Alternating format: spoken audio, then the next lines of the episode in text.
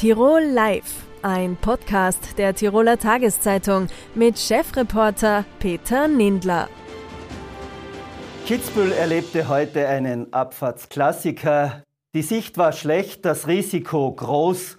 Am Ende triumphierte mit Vinzenz Kriechmeier Rot-Weiß-Rot. Wie es sich anfühlt, Kitzbühel zu gewinnen, kann niemand besser sagen als Benny Reich. Morgen vor mittlerweile 22 Jahren gewann er am Ganzlandhang den Slalom. Jahre später dann die prestigeträchtige Hahnenkamm-Kombination. Was sagt er zum heutigen Rennen? Wie ist die Ausgangsposition für morgen, für das klassische Hahnenkamm-Rennen? Wie sieht er die Chancen der österreichischen Slalomasse am Sonntag und wie schätzt er die Situation überhaupt im ÖSV ein? Benny Reich begrüße ich jetzt bei mir zugeschaltet aus Kitzbühel. Herzlich willkommen, Benny Reich. Danke, schönen guten Abend.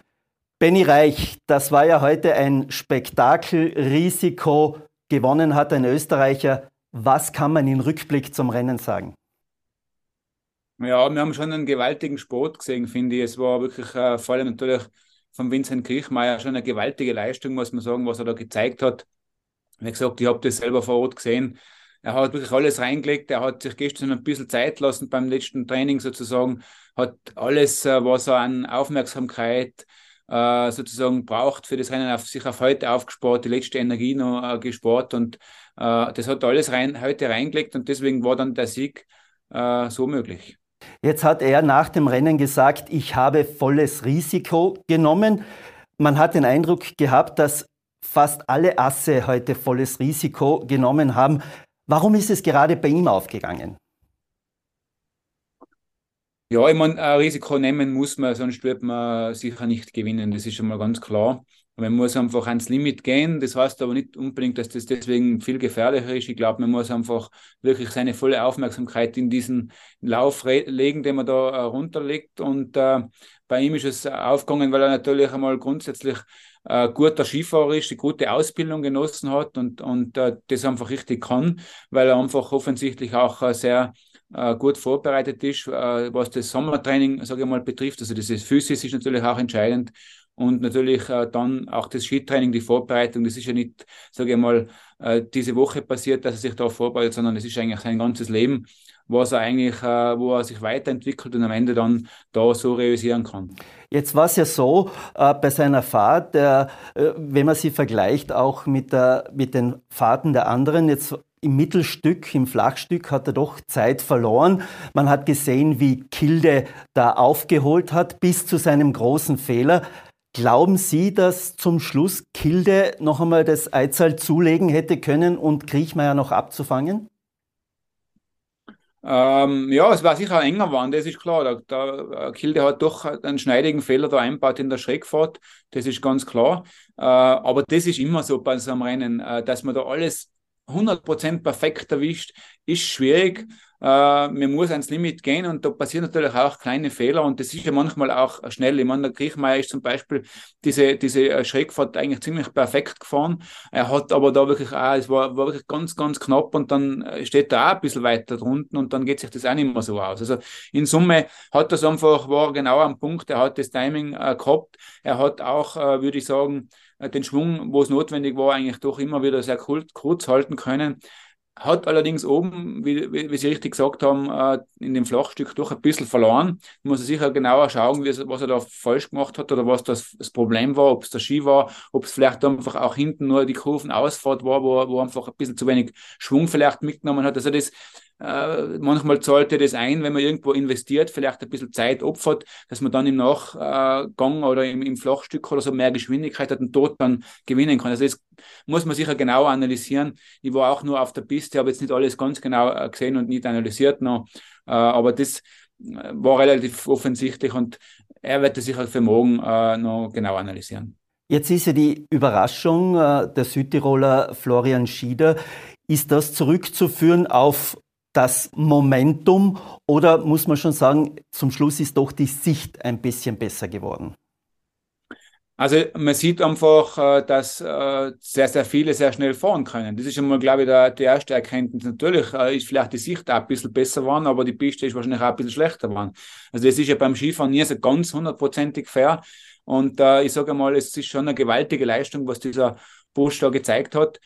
Ähm, wie gesagt, ja, Gunst der Stunde genützt, würde ich sagen. Mhm. Jetzt, wenn man sich die, die, ersten zehn anschaut, das sind doch Überraschungen mit dem Slowenen Micha Robert oder mit Broderick Thompson. Äh, ist Kitzbühel, wenn man sagt, das ist eine der schwierigsten Strecken und dann gibt es doch Leute, die man eigentlich vor dem Rennen gar nicht auf der Rechnung hat und die unter die ersten zehn fahren? So ist äh, es. ist äh, Kitzbühel vielleicht das gar nicht so das prädestinierte Rennen für solche Überraschungen, aber es ist einfach, sage ich mal, die Piste hier sehr, sehr gut beieinander. Es ist vielleicht von der Sicht her ein bisschen besser geworden. Ähm, und man sieht halt, wie ich es vorher schon gesagt habe, äh, dass auch die, die vielleicht, die man vielleicht nicht so im Auge hat, selbst die im Europacup, auch sehr, sehr gut Skifahren können und die müssen einfach, ich sage jetzt einmal, äh, auch an sich glauben und, und können das dann auch äh, zeigen, wie man heute doch bei einigen gesehen hat. Jetzt, wenn man aus rot-weiß-roter Sicht das Rennen analysiert, äh, muss man sagen, okay, Ottmar Striedinger hat dann den Platz 14 erreicht und dann sind wir aber schon mit Hemmetsberger, Babinski, Bleuer und Schütter dann schon äh, hinter die 30. Ähm, was ist da für morgen zu erwarten? Äh, wichtig ist, äh, aus der Athletensicht gesehen, das Rennen von heute ist Vergangenheit, selbst für den äh, Vincent Kirchmeier. Natürlich wird er motiviert und mit viel Selbstvertrauen da morgen an den Start gehen, aber am Ende muss er morgen wieder aufs Neue sozusagen die Streif bezwingen, muss wieder ans Limit gehen, um, zu, um gewinnen zu können. Und das war es dann natürlich auch genau. Genauso gilt es aber auch für die Athleten, die äh, nicht so ganz vorne dabei waren. Also ich meine, Schütter zum Beispiel war sehr, sehr gut am Weg, den haben sie dann leider abgewunken, der war wirklich sehr schnell am Weg. Äh, äh, Ottmar Striedinger war ursprünglich Sechster im Ziel, was eigentlich eine super Leistung war, aber nachher sind halt die Verhältnisse auch ein bisschen anders waren, muss man sagen, und dann hat es noch ein bisschen zurückgespült. Also das ist alles immer sehr, sehr eng beieinander. Äh, und ich sage, am Ende muss man einfach nach vorschauen, analysieren, wirklich sachlich das Ganze sich anschauen, nicht aus emotionaler Sicht oder irgendwas sich schönreden, sondern einfach schauen, was kann ich morgen verbessern oder was muss ich vielleicht auch wieder äh, beibehalten und genauso gut machen. Und dann ähm, wird es auf Dauer Erfolg haben. Jetzt wird ja morgen, äh, ist ja Spannung garantiert. Kilde oder Matt aber auch äh, mit dem emotionalen Abschied von Beat Voits, der natürlich versuchen wird, noch einmal alles äh, zu geben, äh, ist ja Revanche angesagt. Ähm, Doppelsieger in Kitzbühel hat sehr wenige gegeben. Vielleicht eine Einschätzung. Trauen Sie es Kriechmeier zu, morgen noch einmal in der klassischen Abfahrt zuzuschlagen? Muss man sicher, muss man sicher zutrauen. Also das, das auf jeden Fall. Es ist, es ist nie leicht, wie ich gerade gesagt habe. Äh, es ist immer wieder, jedes Rennen fängt von neuem an und man muss einfach wirklich schauen, dass man den Fokus nicht verliert. Gell? Also natürlich jetzt für den Vincent da, da doch einige Interviews, Sieger und so weiter und wichtig ist, dass man einfach den Fokus halten kann und einfach schauen kann, wie man sich morgen nochmal äh, so reinsteigen kann, so frisch ist er im Kopf äh, und so bereit, da alles zu geben, dass das dann auch gelingen kann. Das ist das Um und Auf, denke ich. Äh, es gibt viel Konkurrenz, äh, wie Sie richtig gesagt haben. Oder Matt hat sich leider ein bisschen verletzt. Der wird, glaube ich, was ich so gehört habe, eher morgen nicht am Start sein. Äh, aber der hat da hoffentlich doch, dann doch was Gröberes verhindern können. Äh, er hat ja da äh, wirklich einen sehr, sehr schweren Fehler gehabt bei der Steilung Ausfahrt, wo sehr viel Druck zusammengekommen ist. Ähm, er hat den Einschlag in den, im Netz verhindern können. Das, das dürfte wahrscheinlich ganz wichtig gewesen sein, aber wie gesagt, irgendwie ein kleiner Blessur wird dann doch da sein. Was Sie vorher erwähnt haben, Siegerehrung, Rummel, Kitzbühel ist ja da besonders. Ist das schon auch das Schwierige jetzt vor allem für die Abfahrer, die oder früher waren es äh, die Super-G-Läufer, die Super-G am Freitag gefahren sind, Samstag Abfahrt waren ja fast ident, dass das eigentlich dann sehr, sehr schwierig ist, auch wenn man sagt, ich ziehe mich zurück, ich fokussiere mich ganz auf das Rennen, aber ganz kann man wahrscheinlich das in Kitzbühel nicht ganz äh, ausschalten. Nein, das kann man nicht ganz ausschalten und das äh, soll man ja vielleicht auch nicht. Man muss es nur für sich richtig machen und für sich richtig einordnen und, und, und vielleicht so drehen, dass es sogar einen, einen Schub gibt. Also ich muss sagen, ich habe das immer geliebt, sage ich mal, diese Aufmerksamkeit. Äh, auf der anderen Seite natürlich auch den Erfolg. Das gibt dann schon auch Selbstvertrauen. Äh, aber trotzdem, es ist natürlich äh, schon auch die Gefahr da, dass man sich ablenken lässt. Und das ist halt, äh, da muss jeder äh, seinen Weg finden, wie er damit umgeht äh, und einfach den Fokus dann letztendlich äh, ja, bei dem nächsten Ziel, und das ist morgen die Streif zu bezwingen und äh, hoffentlich gut zu bezwingen, dass man den Fokus dort halten kann. Am Sonntag ist ja ein Slalom-Klassiker nach Adelboden, nach Wengen, Kitzbühel. Vielleicht kurz zuvor, wie ist, die, wie ist der Ganzlanghand beieinander? Garantiert er ein Rennen von der Startnummer 1 bis zur Startnummer 30, dass man sagen, perfekte Verhältnisse? Es hat ja angezogen, Pisten hört man sind pickelhart. Ist es so? Ja, also die Piste auf der Abfahrt ist sensationell und auch am Slalom ähnlich. Also ich würde jetzt einmal sagen, aus heutiger Sicht wird das ein perfektes Rennen, wirklich ein sehr faires Rennen, auch Möglichkeiten, sage ich mal, oder Möglichkeit für den für Läufer mit höheren Nummern da äh, wirklich mitzumischen. Da bin ich eigentlich ziemlich sicher, dass das da möglich sein wird. Und das ist eigentlich einmal eine sehr positive Nachricht auch. Und jetzt ist ja noch doch ganz schön äh, neuer Schnee dazukommen. Äh, das heißt, auch die Bilder sind dementsprechend und äh, da transportieren wir was Schönes aus Kitzbühel, würde ich jetzt mal sagen. Jetzt das Slalom-Team, wenn man es auch vergleicht mit dem Abfahrtsteam, äh, bei den Technikern sticht heuer vor allem Manuel Feller hervor, obwohl er in Wengen ausgeschieden ist. Aber man sagt, er ist so ziemlich der Einzige jetzt ganz vorne, der auf ein Podium fahren kann. Äh, bei den Abfahrern ist es Vinzenz Kriechmeier, natürlich nach dem Rücktritt von Matthias Meyer. Wie würden Sie so einordnen, wo die Zeiten, wo man alles gewonnen hat, wo man ein Power-Team war, äh, sind die vorbei? Fehlt das auch ein bisschen, dass man sich pusht Richtung Podium? Du, äh, am Ende ist es so, dass das äh, Leben Veränderung bedeutet und das ist ja immer so ein bisschen ein, ein Auf und ein Ab und das ist natürlich auch im Sport nicht anders, muss man ganz klar sagen. Äh, natürlich ist es ein bisschen dünner, das Team momentan, aber wir haben schon Athleten, wie wir heute gesehen haben, die da auf jeden Fall ganz, ganz vorne mitmischen können. Es sind halt nicht mehr äh, sechs, sieben, äh, vielleicht wie es in, in, in die Nullerjahre war oder so. Es sind halt jetzt momentan zwei, sage ich mal, meistens maximal drei unter den, unter den Top 10 zumindest in, in, in den Gesamtwertungen, wenn man jetzt sieht. Ähm, aber ich glaube, Nichtsdestotrotz, es gibt auch äh, durch, durchaus Möglichkeiten für die, die was dahinter sind. Also wenn jetzt an Michael Matt denkt zum Beispiel äh, oder an einen Fabio Strein jetzt im Slalom, die sind schon gute Skifahrer gell? und die müssen das halt einfach auch wirklich einmal am Punkt bringen. Es ist manchmal gar nicht möglich, muss man jetzt auch sagen. Also es ist ja zum Teil, das kriegt man vielleicht von außen nicht immer so mit, aber äh, wenn man jetzt äh, an, an, an Wengen denkt, war jetzt die Piste wirklich nicht so gut und da muss schon dann vieles stimmen, dass man überhaupt eine Chance hat, weil man einfach halt mit der höheren, Nummer ein gewisses Handicap hat. Und da ist halt für die Athleten wichtig, ruhig bleiben, das machen, das Maximum rausholen, was halt gerade möglich ist. Auch sich nicht verunsichern lassen, wenn es dann vielleicht einmal ein 15. oder 20. Platz ist. Weiter dranbleiben, weiter trainieren, weiter, weiter den Fokus halten und dann, wie jetzt zum Beispiel in Kitzbühel, wo einfach die Piste wieder perfekt zu, äh, beieinander ist, dass man dann da hoffentlich äh, zuschlagen kann und keine Fehler macht. Wie neidvoll blickt ein Benny Reich zu den Norwegern. Die sind äh, in den Speed-Disziplinen vorne, äh, auch wenn sie jetzt nicht gewonnen haben, aber Serstedt ist ja auch unter die besten sechs gefahren. Oder siebter ist er, äh, äh, fünfter ist er geworden, pardon. Beim Slalom Christoffersen, Brauten, äh, McGrath. Wie neidvoll blickt man nach Norwegen? Also ich bin einmal grundsätzlich kein neidiger Mensch. Äh, es ist ja eher Respekt, sage ich mal. Äh, ich muss schon sagen, die Norweger, äh, das war damals schon, keine Ahnung, zu Qs Zeiten und Amot und übers Windal und so weiter, Jansrud, alle die Athleten, die, sage ich mal, sehr, sehr erfolgreich waren, die haben eigentlich immer wieder eine sehr, sehr starke Mannschaft. Nicht sehr viele, aber, aber die, die da sind, sind wirklich stark. Das heißt, sie machen doch einiges richtig. Ähm, wichtig ist einfach für uns, dass man da äh, ja vielleicht gewisse Möglichkeiten auch für sich sieht, wenn man wenn man wenn man schaut und analysiert, was was die vielleicht auch anders machen.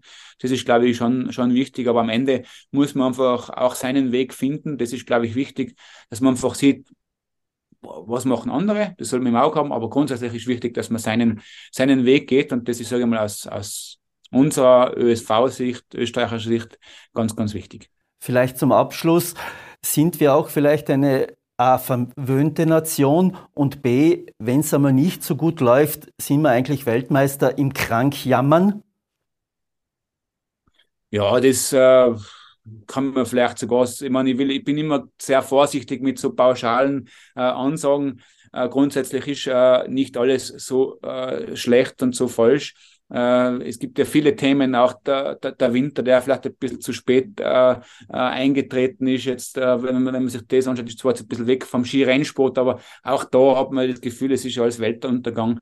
Äh, es hat auch früher schon gegeben. Wir müssen sicher in allen Bereichen schauen, wie wir sozusagen äh, gewisse Sachen in den Griff bekommen, ob jetzt sportlich oder auch äh, auf, auf ganz anderer, wichtiger Ebene.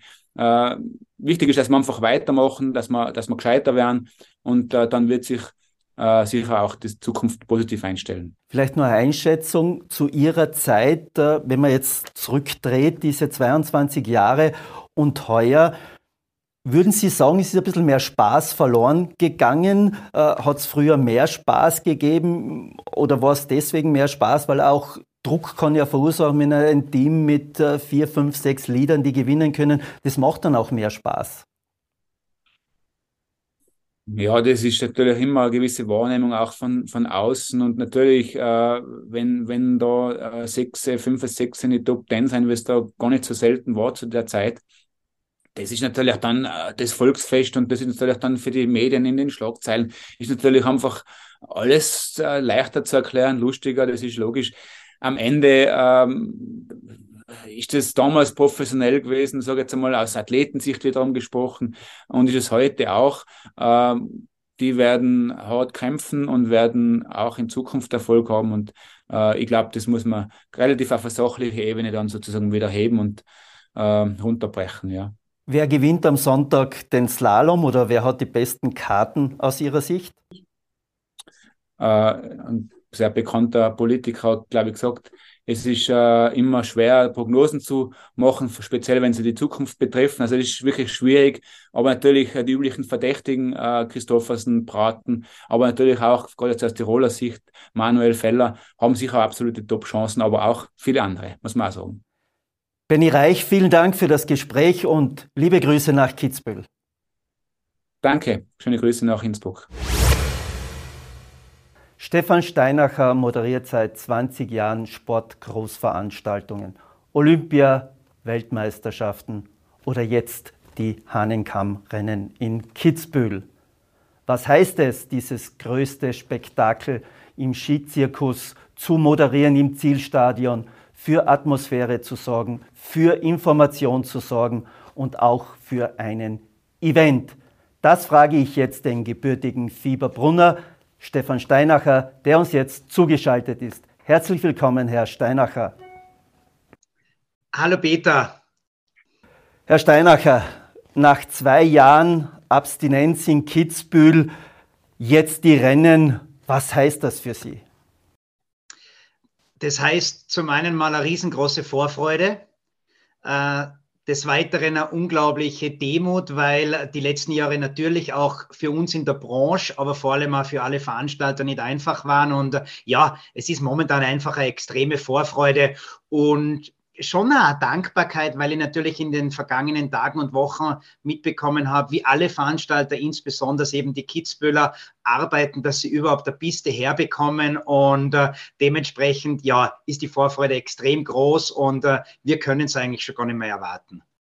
Jetzt ist es ja so, ähm, dass Sie sitzen ja wie ein Armin Assinger, wie ein Hans Knaus vor dem Mikrofon mit dem großen Unterschied, Sie moderieren für das Live-Publikum.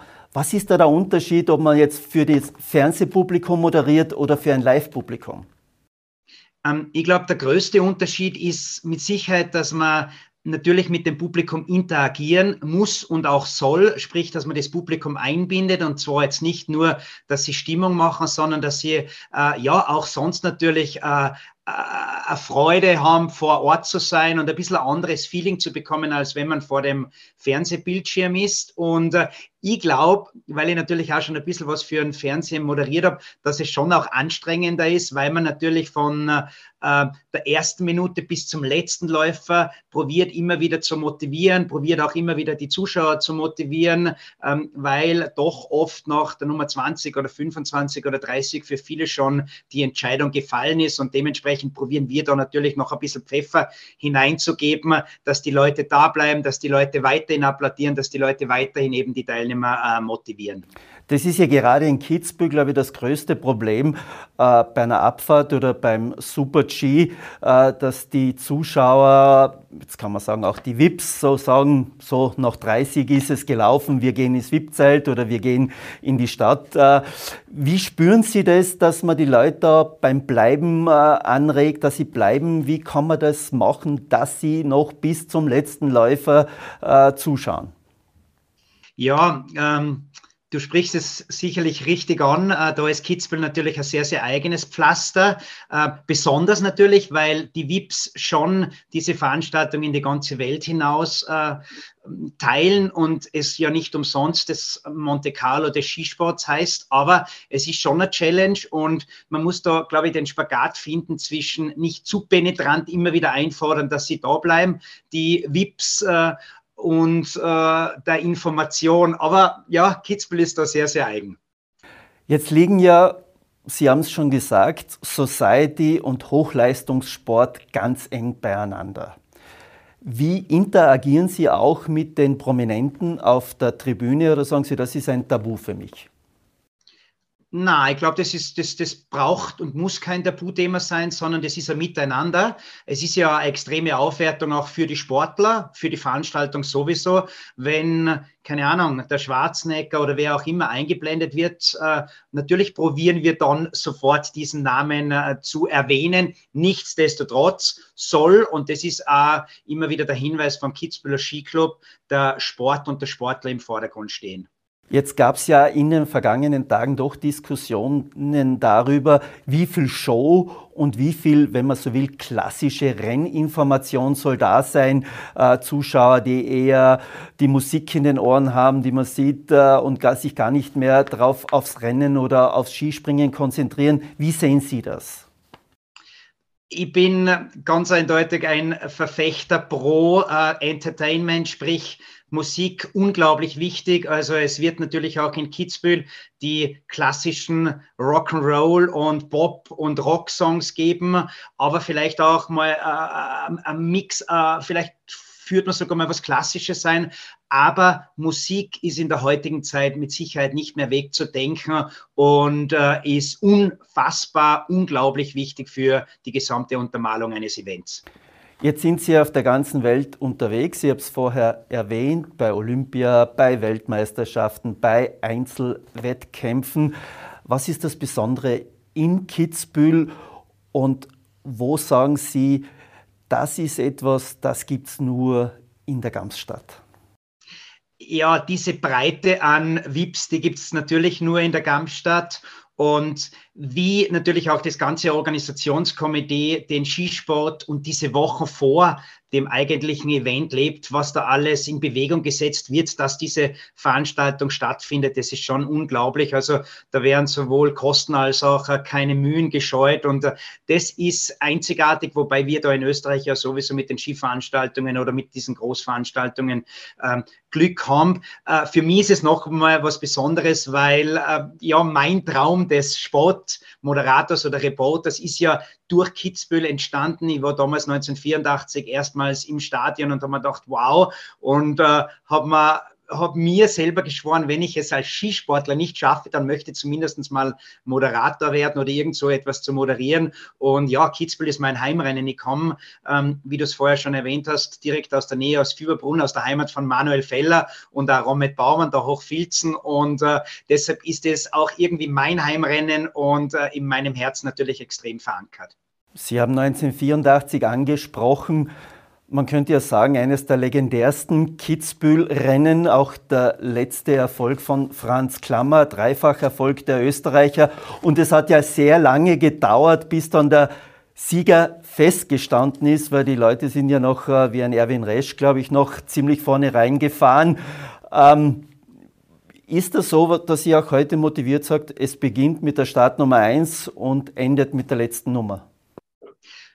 Schon, und auch wenn es vielleicht äh, die Nummer 50 oder 60 heute nicht mehr schafft, unter die drei zu kommen, das glaube ich nämlich nicht, äh, gibt es immer wieder äh, ein Best Result für vielleicht jemanden oder ein Top 10, ein Top 20 Resultat und auch das ist schon eine, großartige Leistung. Also von meinem Kollegen, vom Didi und unserem DJ, DJ InStyle ist ja auch ein Tiroler und mir ist die Motivation dahingehend, dass wir jeden Sportler äh, richtig abfeiern und völlig egal, ob der jetzt äh, erster, 20 oder 40. ist. Die Streif muss man erst besiegen oder einen ganzen Hang detto. Und äh, dementsprechend ist es ein großer Erfolg und der gehört auch gefeiert.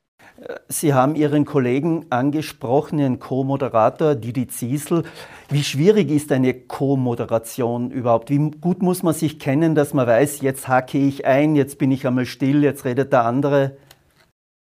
Ähm, ja, der Didi und ich machen das natürlich jetzt da schon äh, längere Jahre gemeinsam, aber moderieren auch immer wieder natürlich auch mit anderen Kolleginnen oder Kollegen. Und ich, ich liebe es einfach in der Doppelmoderation.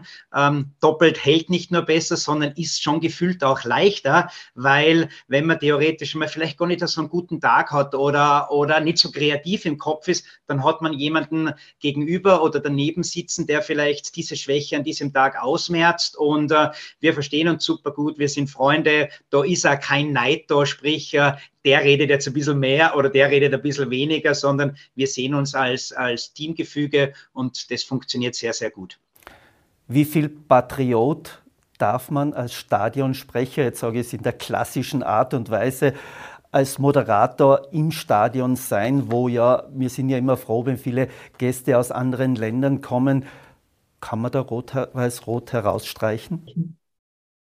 Ich glaube schon, dass man Patriot sein darf. Äh, das ist eine Veranstaltung in Österreich. Äh, nichtsdestotrotz, und das, glaube ich, ist uns wichtig. Und deshalb, glaube ich, sind wir schon in den vergangenen Jahren äh, halbwegs äh, erfolgreich gewesen und geblieben, weil, ja, wenn, wenn der Kilde in Kitzbühel gewinnen sollte oder der Odermatt, dann glaube ich, freuen wir uns zumindest genauso. Und äh, wir haben natürlich auch persönliche Kontakte zu dem einen oder anderen, auch Nicht-Österreicher. Also natürlich wäre es für Kitzbühel genial, wenn ein Österreicher gewinnt, für, für den Stimmungspegel sowieso. Aber sollte Kilde, sollte der Odermatt, sollte der andere Schweizer, sollte theoretisch äh, äh, Thomas Dresen gewinnen. Ich, ich, bin damals ausgeflippt, wie, wie der Dresen-Dom gewonnen hat 2019. Ähm, dann ist es uns auch definitiv recht.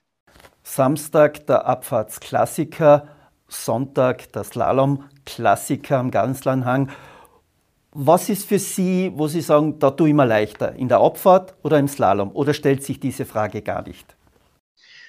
Diese Frage stellt sich ähm, insofern gar nicht, weil beide natürlich lässige Events sind, besondere Events, ähm, leichter und spritziger ist wahrscheinlich inzwischen sogar das Slalom äh, zu moderieren, weil auch das hast du vorher schon angesprochen, es dauert die extrem lange, also eine Abfahrt. Und äh, ich habe jetzt gerade in, in Gröden äh, kommentiert oder moderiert und ich glaube, da hatten wir Start um 11.45 und die Präsentation war dann um 14.45, sprich drei Stunden, drei Stunden probieren, den Pegel ganz oben zu halten. Das ist unglaublich schwierig und meines Erachtens auch zu viel.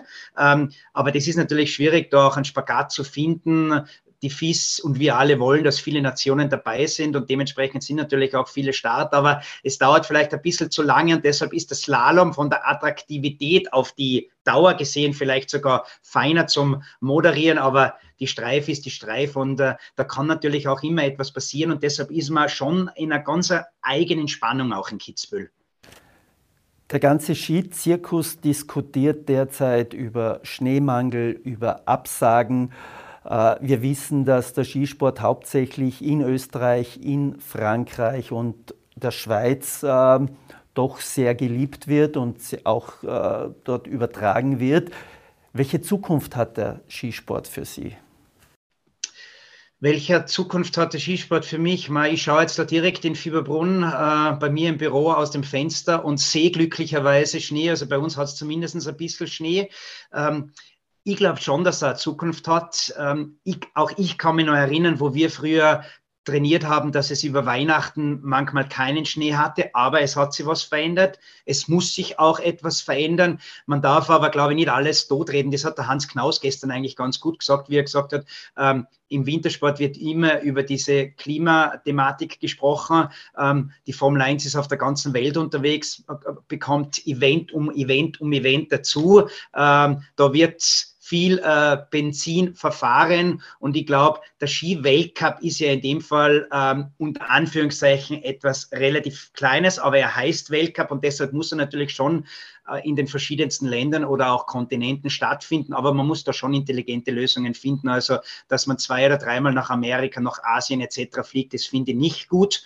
Und der Skisport hat vor allem auch eine Tradition und die soll gelebt werden und die soll auch in diesen Ländern gelebt werden, wo, ja, wo die Motivation einfach da ist, wo es gelebt wird, wo die Zuschauer dahinter stehen, wo die Fans dahinter stehen, wo die Organisatoren dahinter stehen und wo natürlich am Ende des Tages auch die Sportler herkommen. Stefan Steinacher, vielen Dank für das Gespräch. Danke, schöne Grüße nach Innsbruck. Von der Streif in den Konzertsaal, von Sport zur Kultur. Was für Vincent Kriechmeier, der heute das Hahnenkammrennen gewonnen hat, die Streif ist, ist für Gerhard Sammer der Konzertsaal. Sein Orchester, sein Dirigentenpult. Er ist Gründer, Seele, künstlerischer Leiter und Dirigent des Tiroler Kammerorchesters Instrumenti. Instrumenti feiert heuer auch ein Jubiläum mit einem Jubelkonzert was Instrumenti ist, was 25 Jahre waren, was in 25 Jahren noch kommen wird, das wird uns jetzt Gerhard Sammer bei Tirol Live erzählen. Herzlich willkommen, Herr Sammer. Herzlichen Dank für die Einladung. Herr Sammer, Vincent Kriechmeier hatte heute sein Highlight auf der Streif. Das Kammerorchester Instrumenti hatte es bereits vor einigen Wochen mit dem traditionellen Neujahrskonzert die Kritiken auch in der Tiroler Tageszeitung war sehr gut. Was war es für Sie? Ja, es war ein aufregendes äh, Konzert, ein Konzert, das wieder versucht hat, die Grenzen eines, sage ich mal, üblichen Neujahrskonzertes zu sprengen, mit, äh, mit Moderatorinnen, mit Sängerinnen, mit Tänzerinnen, mit Akrobatik. Also wir sind wohl ein bisschen an die Grenzen dessen gegangen, was man sich von einem Neujahrskonzert erwarten kann. Aber wir wollen das Publikum immer auch überraschen, wollen die Dinge neu äh, entwickeln und so war das äh, schon eine erfreuliche Sache, dass das Publikum auch so mitgegangen ist mit dieser Art, mit dieser Selbstironie und äh, ja dieser Freude ins neue Jahr zu starten. Sie haben gesagt, Selbstironie, äh, Musik, Tanz, äh, kabarettistische Moderation, natürlich auch die vielen Stücke. Ist das so ein bisschen diese Mischung, äh, das Asset äh, des Kammerorchesters? Ja, wir möchten gerne immer Brücken bauen und Dinge verbinden, die vielleicht auf den ersten Blick gar nicht so äh, zusammengehören. So haben wir im Neujahrskonzert ja auch unter den Jahresregentinnen, Regenten ein Stück von Ligeti mit Metronomen gespielt oder auch ganz andere Dinge. Äh, generell ist es uns wichtig, dass wir diese Brücken bauen und eben das Publikum mitnehmen. Also gerade in diesen Zeiten, wir hatten ja zwei durchaus anspruchsvolle Jahre, wo das Publikum uns ziemlich äh, weggebrochen ist und wir haben ganz viel versucht, auch mit Online, mit, mit Streaming, die Menschen bei der Kultur zu behalten. Und äh, da ist uns Gott sei Dank auch viel gelungen. Wir haben viel Positives Feedback bekommen und neue Ideen, die uns jetzt auch begleiten werden. Wir haben ja auch Videos integriert, also auch dieses, äh, diese Digitalisierung spielt natürlich hinein in diese neue Entwicklung. Man hat ja das Gefühl, Gerhard Sammer am Dirigentenpult ist auch so etwas wie ein Musikvermittler. Wie schwierig ist diese Rolle, ein Orchester zu dirigieren und gleichzeitig aber sagen, ich möchte das Publikum mitnehmen und unsere Musik, unsere Profession vermitteln? Mhm. Ja, danke für diese Frage. Es hat ganz viele, es gibt ganz viele Verbindungen. Auch als Dirigent ist es ja nicht mehr dieses, sage ich mal, dieses althergebrachte Modell des Tyrannen am, am äh, Taktstock, sondern wir verstehen uns viel mehr als Teamplayerinnen äh, und Teamplayer. Also wir wollen schauen, was bringen die Musikerinnen ein, wie können wir das zusammenbringen, dieses Expertenensemble, eine sehr spannende Frage. Und ähm, diese Vermittlung generell ist ja auch etwas, was mir als Musikpädagoge auch sehr am Herzen liegt. Also wie können wir auch vor allem junge Menschen erreichen? Gerade die nächste Generation ist, ist total wichtig. Also wie können wir erreichen, dass sie an Kultur teilhaben? Äh, wir machen recht viele Schülerinnenkonzerte und erleben da, also es ist wirklich also es beeindruckt mich oft selbst, also wie die jungen äh, Achtjährigen, Zehnjährigen reagieren auf solche Musik und, und wie sie auch mitmachen und wie sie begeisterungsfähig sind. Es ist möglich, nur es ist sozusagen eine, eine Frage der Energie und des, des Einsatzes für diese jungen Menschen auch. Jetzt hat's ja, Innsbruck kann sich ja da äh, sehr zufrieden zeigen, ja zwei Neujahrskonzerte gegeben. Eines vom Tiroler Sinfonieorchester, das auch sehr gute Kritiken gehabt hat. Und Ihr Neujahrskonzert. Gibt's dann Konkurrenzkampf äh, zwischen den beiden Orchestern? Von unserer Seite überhaupt nicht. Und ich, ich freue mich, dass wir so ein tolles Symphonieorchester hier haben, das wirklich tolle Arbeit macht, tolle Musikerinnen, tolle Konzerte spielt. Und wir merken auch, dass dieses Miteinander eigentlich der richtige Weg ist. Es gibt noch viele andere Ensembles, mit denen wir kooperieren, Ensembles für neue Musik etc.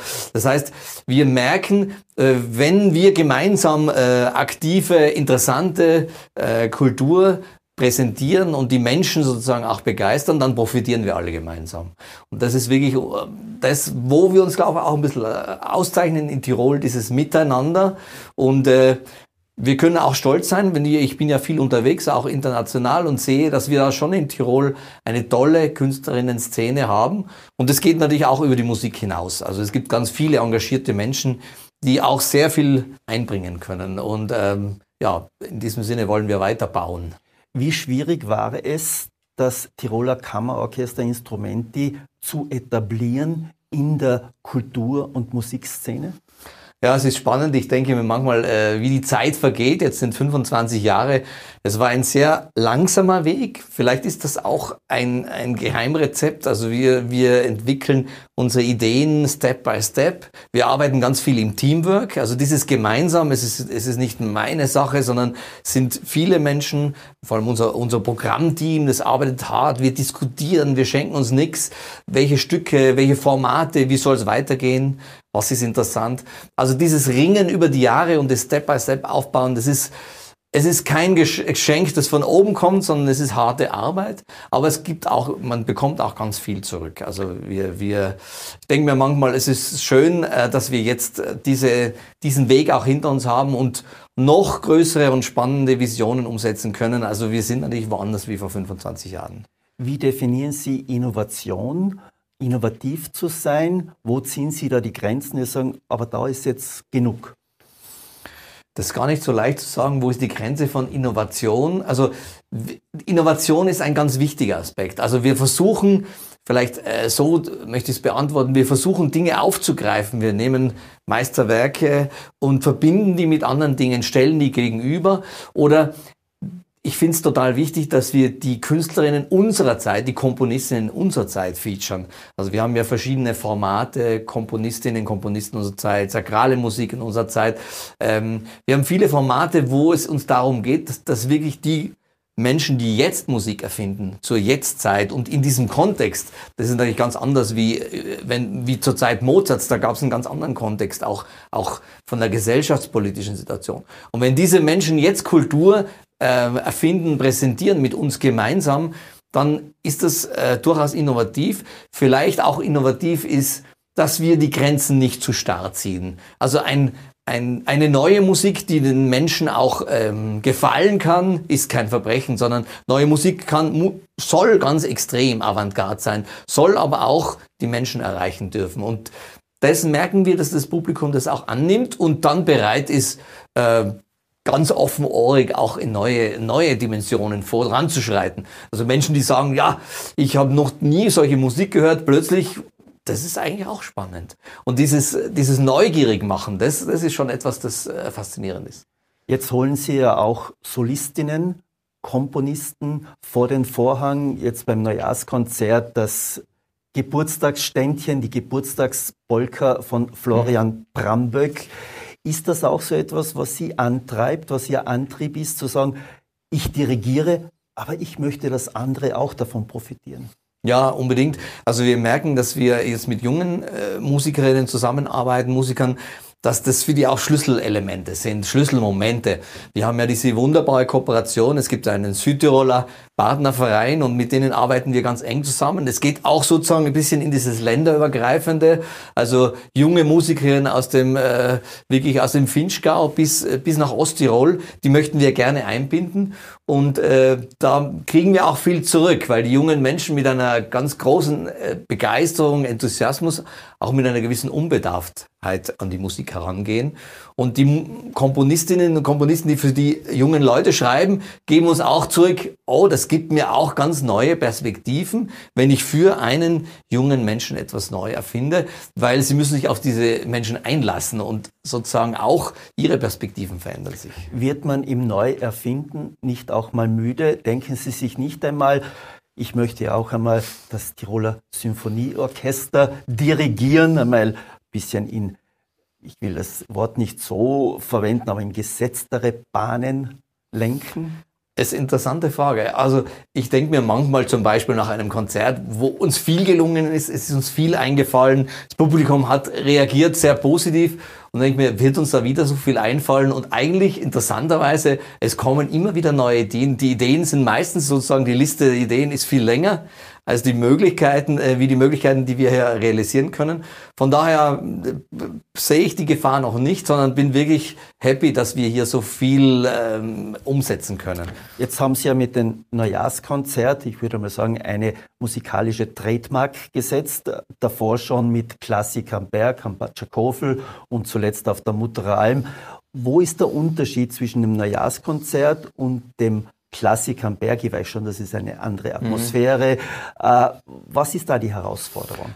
Natürlich, wenn Sie äh, in, in, diesen alpinen Gefilden mit einem Orchester musizieren, haben Sie schon logistische Herausforderungen von der Bühne bis zum Transport der Instrumente. Wir hatten äh, auf dem Batschakofel ein Klavier hinauf transportiert. Ähm, das ist spannend, irgendwie in einer ganz anderen Atmosphäre da zu arbeiten. Was uns da wichtig war, war dieses Crossover. Wir haben beispielsweise mit Volksmusikgruppen äh, zusammengearbeitet.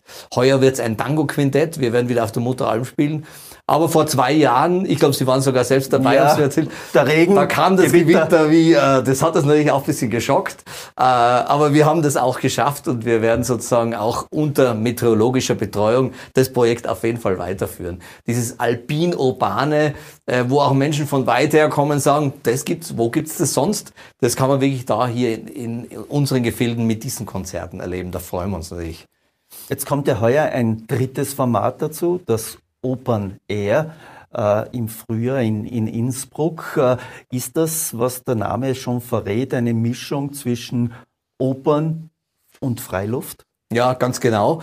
Also wir werden die Idee hier ein bisschen einbringen, dass wir an besonderen Orten musizieren. Es gibt ja viele schöne Orte, also da gibt es noch ganz viel zu entdecken, äh, so im öffentlichen Raum. Und wir werden hier an den Hofgarten gehen. Wir haben vor zwei Jahren in der Corona-Zeit einmal ein Open-Air-Konzert gemacht und jetzt wieder dort auf dieser wunderbaren Wiese, ähm, in dieser besonderen Kulisse und in Südtirol, in Brixen, in der Hofburg, da werden wir Opern kompakt etwas verkürzen, aber dafür einen Mehrwert generieren, indem ein Schauspielensembles, Ensemble Feinried wird dabei sein. Die werden die Oper erzählen und wir werden dazu äh, Highlights aus dieser Oper Carmen, kennt, kennt man von Bizet, äh, präsentieren. Da freue ich mich schon auf dieses, ja, wieder neue Experiment. Hat es die Oper so ein bisschen Ihnen angetan? Wir haben eigentlich, ich würde gerne mehr Oper machen, nur das ist eigentlich schon ein sehr großes Projekt. Man braucht einen großen Apparat, man braucht finanzielle Ressourcen. Also wir wollen natürlich da äh, klein in kleinen Steps ja auch etwas machen. Jetzt gibt es ja davor, ich habe es vorher angekündigt, im März das Jubiläum ein Jubelkonzert. Also der Name verrät ja auch, dass man sich drauf freut. Äh, auf was darf sich das Publikum freuen? Ja, wir haben zum 20-jährigen Jubiläum haben wir 20 Komponistinnen beauftragt, schreibt ein kurzes Stück, eine Postkarte für uns, eine musikalische. Wir haben gesagt, ja, jetzt 25 können wir nicht machen. Wir reservieren jetzt ein musikalisches Menü. Das ganze Konzert, es geht los mit dem Aperitif bis zum Degustiv, wird sozusagen als ein Menü verpackt. Und wir werden da unsere unterschiedlichen Formate einbringen. Es wird auch moderiert werden von Thomas Lackner. Äh, und wir werden beispielsweise Christoph W. Bauer, diesen wunderbaren Lyriker und Literaten, der mit uns äh, kürzlich ein Projekt realisiert hat, wo Musik und Lyrik zusammenkommt. Klangsprachen haben wir das genannt. Er wird mit uns sprechen. Wir werden auch vier Komponistinnen haben, die werden ein, eine kurze Suite schreiben und es wird auch eine tolle junge Solistin, die eine internationale Karriere gemacht, dabei sein. Also es wird ein richtiges gemeinsames Fest. Die 200. Uraufführung freuen wir uns natürlich, dass so viel, ich denke mir manchmal, wow, also äh, so viel unterschiedliche Musik, die da entstanden ist, die wir aufführen durften. Also von dem her äh, freue ich mich auf ein sehr lebensbejahendes und äh, positives Konzert und wir hoffen natürlich, dass das Publikum mit dabei ist und äh, mit uns gemeinsam diesen, diese wirklich abenteuerliche Reise mitmacht durch dieses Menü. Herr Sammer, vielen Dank für das Gespräch. Man merkt, Sie leben Musik. Das Gespräch mit Gerhard Sammer können Sie wie immer auf Tirol Live sehen und natürlich als Podcast nachhören. Tirol Live ein Podcast der Tiroler Tageszeitung. Das Video dazu sehen Sie auf tt.com.